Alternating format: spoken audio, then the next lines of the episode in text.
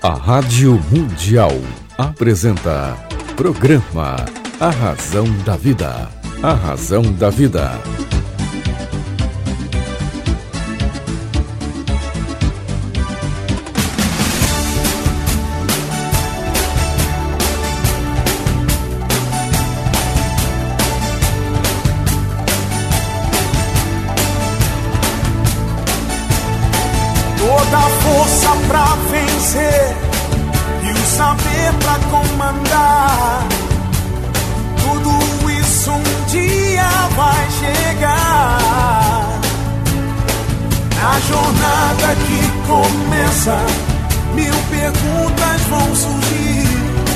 Vai achar suas respostas, vai saber aonde ir.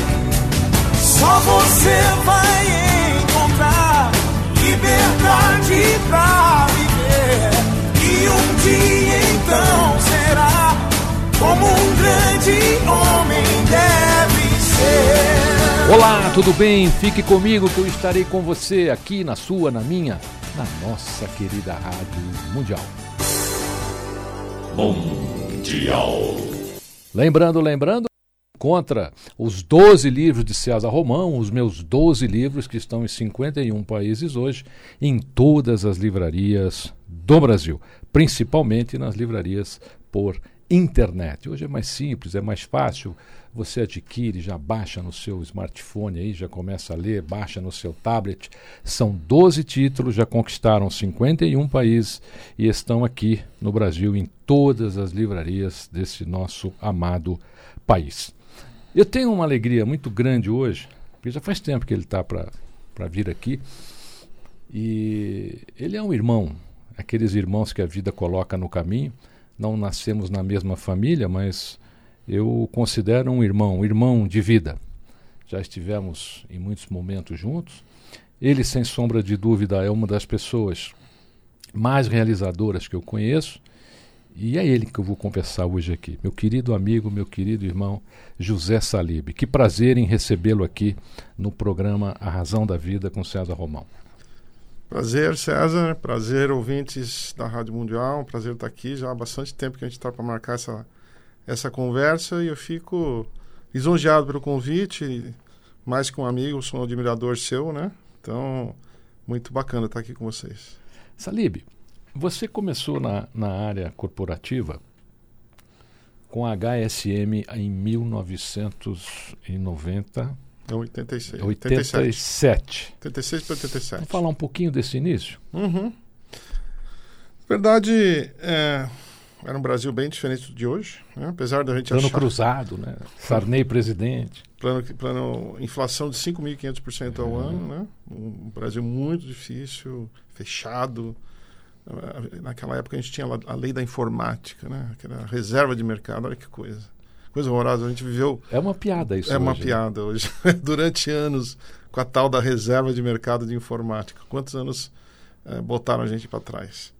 Eh, na verdade, eu tinha acabado de, de fazer o meu MBA nos Estados Unidos. Eh, eu consegui uma bolsa de tênis que me facilitou muito a vida a universitária nos Estados Unidos, né? Foi tudo que eu consegui na vida foi através do tênis. Era um, um bom tenista, ganhei muitos títulos pelo Brasil e pelo mundo afora.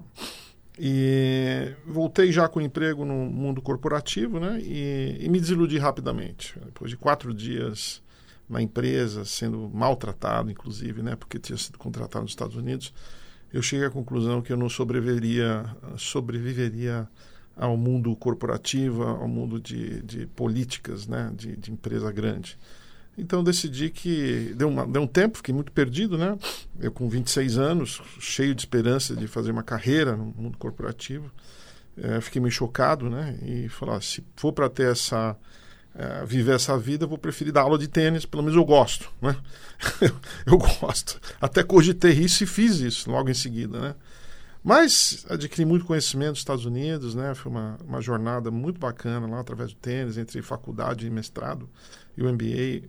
É, deram quase oito anos, né? Eu senti que muito do que eu aprendi lá daria para trazer para o Brasil, né? Então, junto com o Harry, Harry Ufer. Você lembra do Harry? né? Lembro, claro. E, é, que é um grande amigo meu. É, Conheci você primeiro. Você me foi apresentado pelo Dr. Gentil. Você era professor de tênis dele ali Fernando na. Gentil. É. Fernando Gentil. É. Grande amigo meu. É, a primeira vez que nós nos vimos foi através Foi lá. dele. Meu Deus, olha que coisa. Ele tinha que acabado dito, de né? mudar ali para aquela Pro casa Morumbi, no, né? no, no Alfredo Volpe. É, dava aula. Inclusive, eu posso até contar um pouco dessa história. É. Ele foi fundamental para o começo da HSM, o Fernando Gentil. Mas, eh, voltando um pouquinho, né, eh, o Harry também, eh, que é o H da HSM, o S sou eu, Salib, ah, também estava desiludido com o mundo corporativo. A gente falou, nós queremos fazer alguma coisa, só tem um pequeno problema, né? Nenhum dos dois tem dinheiro. Temos muita vontade, muita imaginação, mas completamente sem dinheiro. Naquela época não tinha essa questão de investidor anjo, né? Dinheiro era, dinheiro era em banco e, e a 100% ao dia, Ao o dia, juro. é verdade. então era muito É. difícil. Hoje em dia você tem uma ideia mais ou menos, tem uns, umas 50 empresas querendo investir em você. Então foi no braço mesmo, né? Mas graças a essas, esses conhecimentos que a gente sobreviveu até hoje, né? E, e a gente eh, discutia o que, que nós vamos fazer, que, que não requer um capital grande, mas que possa ser um bom negócio. Até que o Harry foi convidado para ir num seminário internacional com um, um guru americano de uma empresa que faz consultoria. E, e ele me ligou, ele falou, Salib, olha, eu acho que eu descobri um negócio interessante. Eh, As pessoas pagam para ver um guru internacional, né? E pagam bem. Eu falei, pô, acabei de fazer meu MBA, estou com todos esses caras na cabeça, vamos embora, né? Aí elaboramos um, um plano de negócios, né, nosso, né? E, e fomos, tinham que buscar duas coisas. Primeiro, um grande nome. Segundo, os patrocinadores. É, parece muito fácil, mas era muito complicado, né? Então, eu posso discorrer sobre essa história bastante, se você quiser. Mas foi assim que nasceu a HSM, né? Com, com esse objetivo de trazer, depois... Você trouxe primeiro foi o Drucker? Não, o Drucker demorou para trazer. Demorou para trazer? A gente, na verdade, queria trazer o Philip Cotter primeiro, o Drucker, mas ninguém ouvia, né? Eu tinha 26 anos. A gente, o escritório era na casa da minha mãe, né? No sofá da minha mãe. Ah, o Harry tinha... Eu não tinha carro, o Harry tinha um, um Passat que o paralama se arrastava na Avenida Brasil, né? Porque a gente não tinha dinheiro nem para nem para pagar um mecânico, né? E, e, e, e, na verdade, através de um aluno meu de tênis, né? Eu conheci um grande jo- joalheiro americano no Réveillon de 86. E, e esse, ele ficou tão impressionado com a minha aula de tênis que ele perguntou para mim, ele falou, você tem muito talento, você não tem um- uma ideia, né, para negócio? Eu falei, tem uma ótima ideia, né? Ele falou, então me mostra. Ronald Winston era o presidente da, da Harry Winston, a maior empresa de joalheiras do mundo, de grandes joias, né?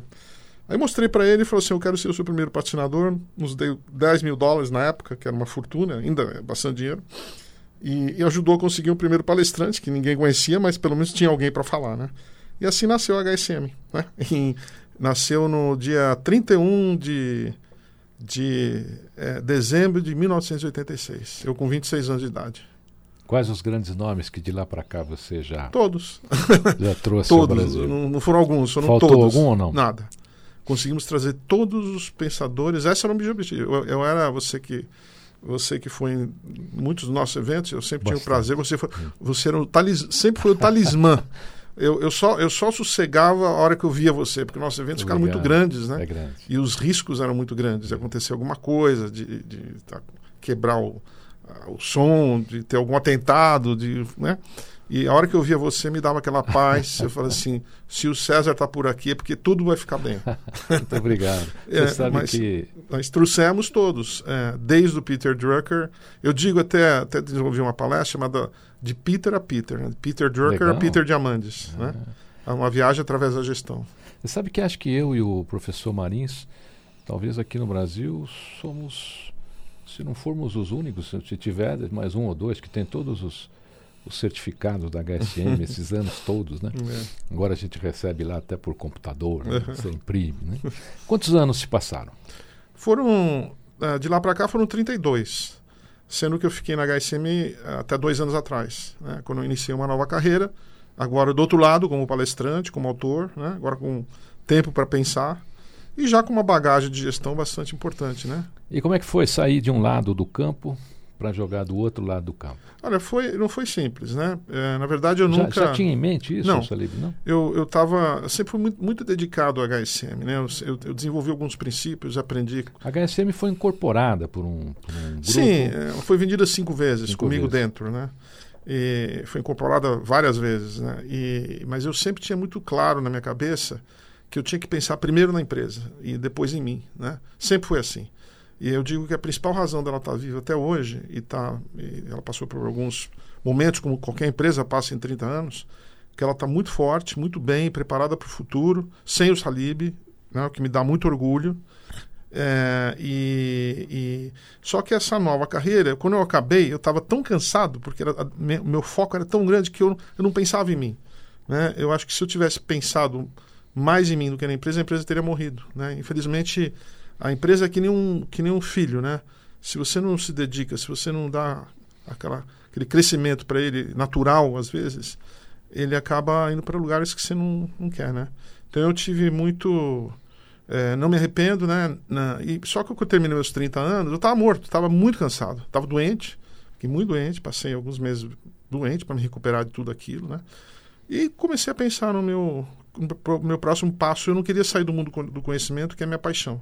Eu acho que o mundo do conhecimento, o mundo da gestão, uma boa gestão transforma vidas, transforma empresas, transforma país. Se você perguntar assim, qual é o problema do Brasil? O problema do Brasil é gestão. Né? É número um. As pessoas que, que, que administram o nosso país são têm uma ruins, formação péssima. Ruins. Sempre tiveram, né? ruins. né? Agora um pouquinho melhor, né? Eu sou eu sou favori, uh, eu, eu sou jogo a favor desse governo, como joguei a favor de todos os governos independente de partido, né? É, mas eu acho que nesse aí nós temos algumas pessoas que a gente não via antigamente, que antes é, tinha que ser negociado com partidos políticos, hoje a gente está vendo aí gente que está lá por mérito, né? Então, é, aquilo, isso me anima bastante. Logicamente, é, dentro disso aí, eu comecei a fazer um pouco de coaching, né? Que eu sempre tive, eu sempre tive um pouco de é, uma certa habilidade para melhorar a vida dos outros, né? E aí um cliente meu pediu para fazer uma palestra. Né? E eu nunca me vi como palestrante. Né? Por quê? Porque o lugar, os palestrantes eram eles, eram os grandes nomes. Eu era o cara dos palestrantes. E por isso que eu acho que a relação com eles foi muito forte. Porque eles não me viam como concorrente, eles não me viam como um cara que estava lá para pegar alguma coisa deles, né? Eu acho que se eu tivesse começado a carreira de palestrante mais cedo, eu acho que a HSM talvez nem, teria, nem estaria aqui hoje. Aliás, você sempre foi também um, um grande mediador né, desses eventos. Uhum. A sua posição ali como mediador de muitos palestrantes ali sempre foi fascinante, magnífica. Ao contrário de outros eventos, de outras empresas que você vai, onde o mediador acha que ele é o palestrante. Né? Exatamente, né? De novo, aí é. que, que deu, né? Eu sempre eu tinha como missão fazer as pessoas brilharem. E aí o meu primeiro cliente, que é o André Nassar, do, do supermercados é, é, Mambo e Atacado Giga, ele pediu para dar uma palestra. Né? Eu falei, André, eu não sou palestrante. Ele falou, Salib, você não tem ideia o que você tem nessa tua cabeça aí depois de 30 anos convivendo com os gurus. E fui dar minha primeira palestra. Vai para lá e fala. Vai para lá e fala. E a hora que eu falei, ninguém piscou. Eu falei, pô, eu gostei, né? Sobre o que, que você falou lá para o pessoal do mundo? A primeira foi, eles me pediram um workshop de lucratividade, né? Então eu juntei. E aí que eu percebi o que eu tinha acumulado, porque eu consegui pegar as diferentes visões de, de lucratividade de vários nomes, do Jim Collins, do Jack Welch, do Peter Drucker, né?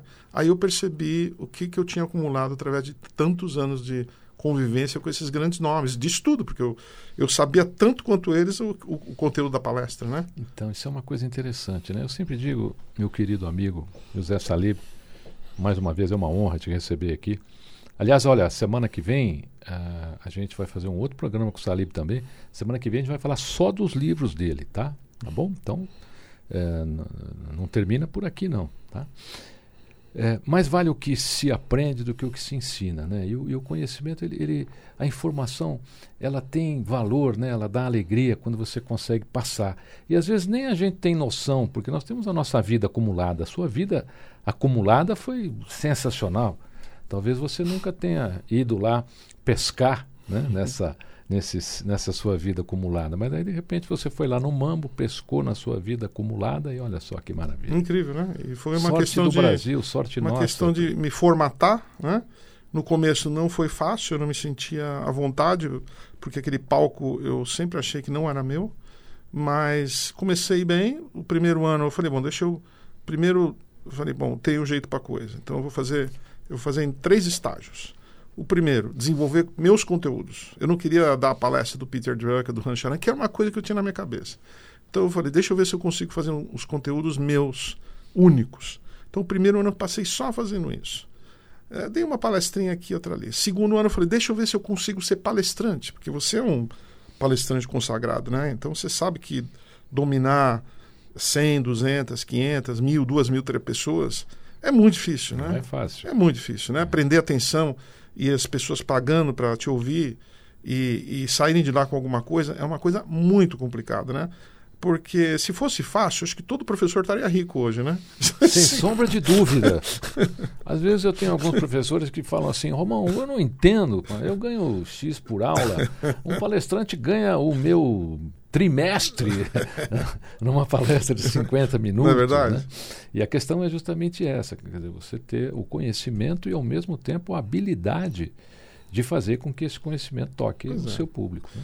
segundo ano foi para me provar se eu realmente conseguiria desenvolver uma carreira que fosse agradável para mim, que fosse produtiva, que eu tivesse certeza que eu não iria fazer um papelão no palco. E consegui, falei, olha, todo mundo que me ouviu gostou muito, recebi diversas vezes a- uma audiência que me aplaudia de pé. E o terceiro ano eu falei, deixa eu ver se eu agora consigo ganhar dinheiro com isso. Né? E está acontecendo. Que né? maravilha. Está acontecendo, eu estou sendo convidado. era inevitável. É, mais ou menos, né? A gente, não é porque você tem sucesso numa área que, que teoricamente você vai ter sucesso em outra área. A gente precisa ter muita humildade para saber que você tem que se reinventar, você tem que fazer tudo aos passos. Tudo bem que você foi muito estrela naquele mundo que eu era, né? De, de estar com os gurus, de trazer o conhecimento para o Brasil, mas eu ser o conhecimento é um negócio completamente diferente. E eu tive humildade. Eu, eu fiquei dois anos me preparando para isso, né? E me testando para ver se era realmente eu conseguiria. Hoje eu estou sendo convidado para dar palestra no Brasil inteiro, né? Minha maravilha. agenda está lotada. Eu acompanho lá no seu Facebook, lá. Tive tempo de escrever aí Sempre rodeado de. três livros em público 12 meses, né? Nós Então, vamos fazer um programa só sobre os seus livros. Uhum. Eu faço questão, viu? Salib, existem pouquíssimas pessoas que eu contaria em quatro dedos da minha mão, opinião minha, Luciana Romão, que bastariam subir no palco e só responderem perguntas. uhum. E que o público ficaria imensamente feliz só daquelas quatro pessoas estarem ali. Uma delas está aqui hoje comigo, aqui no meu programa, que é você. imagina. Você, é, isso é uma coisa até para você pensar. Você verá que isso provavelmente em algum momento vai surgir na sua vida também. Toda esse, essa sua vida é, dentro do mundo corporativo, você é uma pessoa que, por exemplo, você subir ao palco, basta abrir para pergunta. Todo mundo tem um milhão de dúvidas, né? Uhum. Para um- uma pessoa que viveu o que você viveu, principalmente em relação ao seu relacionamento com esses gurus todos. Uhum. Eu desconheço no Brasil alguém que tivesse tido um, um relacionamento Acho tão próximo. Modéstia à parte, acho que no Acho mundo que no inteiro. mundo, No mundo inteiro. Porque você tem empresas, é, você tem agências em Nova York, você tem agências é, no mundo inteiro de palestra, mas o que, que eu vejo? Eu vejo uma, uma relação muito fria, né? Muito comercial. Você não, você a gente percebia a amizade né? com, Uhum. com, com todos esses gurus que você trouxe para o Brasil. Havia uma ligação ali de, de afeto, né? Algumas delas quase que de, de parentesco, de pai para filho, inclusive. É, você. A gente via isso com o Peter Drucker, principalmente, Jim Collins. Né? Era uma coisa. Eu, eu mesmo presenciei, quer dizer, às vezes que você estava com esses gurus, que tivemos a oportunidade de, de trocarmos ali alguns minutos, né? a gente via, porque você sabe quando uma coisa é estritamente comercial ou quando a pessoa tem uma relação Uhum. mais próxima. Né? Eu, pessoalmente, sou testemunha de que todos eles tinham uma relação próxima com você. Isso é raridade. Uhum. Então, o dia que der um branco, Uhum. o, o dia que acontecer com você, fala, só perguntem. talvez eu- talvez será a sua melhor palestra. Eu, eu fui testado esse sábado em Teresina, onde eu levei meu PowerPoint, né? E Levou sabe- blusa lá, né? Lá, é- lá, lá tem que levar bastante Pois é. O calor, e, mano. e, e cheguei na plateia, tinha 600 pessoas e nada funcionava. O, o computador não funcionava, o slide não funcionava, nada funcionava. Eu, ó, depois tinha tanta gente no palco, eu falei, pessoal, te- tentamos, não conseguimos, por favor saiam, eu vou no gogó. Eu fiquei 90 minutos falando que nem um que nem um, um- um discípulo aí de Jesus para os seus seguidores. Mas você sabe que isso daí já está em você. Quer dizer, isso é um conhecimento intrínseco, é uma vida intrínseca. E quando você começa. A, é como um perfume, né? Ele começa a exalar e ele acontece, porque está em você. Você, não, você não, não precisa inventar nada, é uma coisa que você viveu. Uhum. né? Eu, eu me lembro uma vez, junto com o Pelé, ele, ele disse uma coisa muito interessante. Ele falou assim: Romão, todo mundo saía do campo, mas eu ficava Uhum. só para treinar a cabeçada. Uhum. Mas a estatura dele, ele, ele é contra as leis da gravidade de Uhum. saltar naquela altura, né?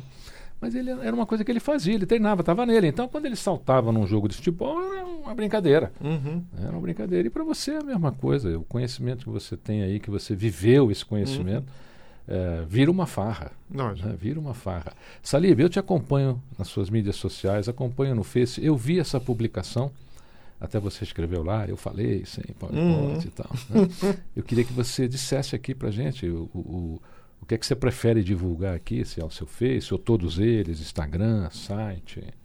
Não, na verdade, eu- todas as mídias sociais têm o meu nome, né? É só me procurar. Acho que não tem outro José Salib Neto, né? Me adicionem, eh, sigam aí os meus passos. Minhas redes são totalmente focadas, assim, mais no meu trabalho mesmo. Eu não uso as redes mais para expor minha vida social. Nessa parte eu sou um pouco mais tímido, né? E, e- então eu procuro divulgar, né? Eu acho que o que eu faço é bacana, né? tem um impacto na vida das pessoas. Eu acho que tudo que tem uma boa gestão eh, tem vida longa, né? E a gente só vai sair da situação que nós estamos como país se nós formos craques de gestão. É, e, e é assim que é a nossa missão hoje, né? José Salib, deixa aqui um recado final para todos os nossos ouvintes, para esses jovens que estão chegando aí cheios de ansiedade, né? Eu nunca vi uma juventude tão ansiosa. Achava que a minha, a sua era, mas hoje eu, eu vejo mais ansiedade do que qualquer outra coisa, nem sei se isso é bom ou ruim. Então deixa aqui uma mensagem final e quero lembrar você, meu querido ouvinte, que a semana que vem o Salib vai estar de volta. Nós vamos fazer um, um programa semana que vem só sobre os livros dele, tá bom? Salib, sua mensagem para esse público imenso aqui que está te ouvindo. Bom, se a mensagem for para os jovens, eu posso dar mensagens para vários, várias faixas etárias, né? E uma, é, os jovens, né? é, não, não sejam tão ansiosos para ter sucesso. Procurem acumular, procurem desenvolver habilidades, procurem criar raízes fortes dentro de você que sustentam, cri- criar, criar pilares de, de gestão, de amadurecimento, né? Sem ter muita pressa, porque senão eu vejo muitos jovens hoje focados muito no produto, na tecnologia e pouco neles mesmos, né? E a gente sabe que essa combinação não dura muito tempo, né? Você pode ter uma boa ideia, mas se você não tiver uma execução e uma base muito forte, não vai dar certo, né? Quanto aos mais velhos, nunca é tarde para se reinventar, né? Eu, meu, aos meus quase 60 anos, me reinventei completamente, tenho uma carreira totalmente diferente, mas dentro do mesmo segmento. E apaixonado, eu acho que a paixão pelo que se faz é muito importante para qualquer sucesso. Não, não existe nada que você consiga fazer sem paixão. Então, descubra a sua paixão e para isso você tem que tentar algumas coisas. Então, é importante você testar uma indústria financeira, uma indústria de publicitária, uma indústria de distribuição, para sentir o que, que você vai ter. E com relação aos mais velhos, eu acho que a necessidade de reinvenção a gente vai viver cada vez mais. E a gente precisa ter, se reinventar, se reeducar, criar, criar nós mesmos uma outra pessoa. E para isso você precisa parar e estudar um pouco, né? Estudar, desenvolver novos conhecimentos, porque só com aquele velho conhecimento não vai acontecer. Então, humildade de novo, sandálias da humildade, né? E bola para frente. Sandália de humildade, a gente tem que andar com ela no pescoço, né? não é nem no pé, né? para ficar aqui, para não esquecer. Salib, é uma honra te receber aqui. Eu fiquei muito feliz que você aceitou o convite para voltar semana que vem. Semana que vem a gente vai fazer um programa com o José Salib Neto só sobre os livros dele. Agradeço pelo seu carinho, programa vai estar sempre à sua inteira disposição. Obrigado, obrigado, ouvinte. É, me procure nas redes aí. Se tiver alguma pergunta, é, vou estar feliz em, em respondê-las. Tá? Você ouviu um pouquinho da vida e eu poderia dizer da obra de José Salib Neto, uma das pessoas que eu mais admiro no mundo corporativo. Eu dei aqui um exemplo dos quatro e tem um deles aqui à minha frente hoje. Lembre-se, você encontra um dos 12 livros de César Romão que já conquistaram mais de 50 países em todas as livrarias do Brasil. Se você lê em russo, italiano também, você tem a oportunidade. São 12 livros só na Rússia, tá bom? Fique comigo que eu estarei com você aqui na sua, na minha, na nossa querida Rádio Mundial. Mundial. A Rádio Mundial apresentou programa A Razão da Vida. A Razão da Vida.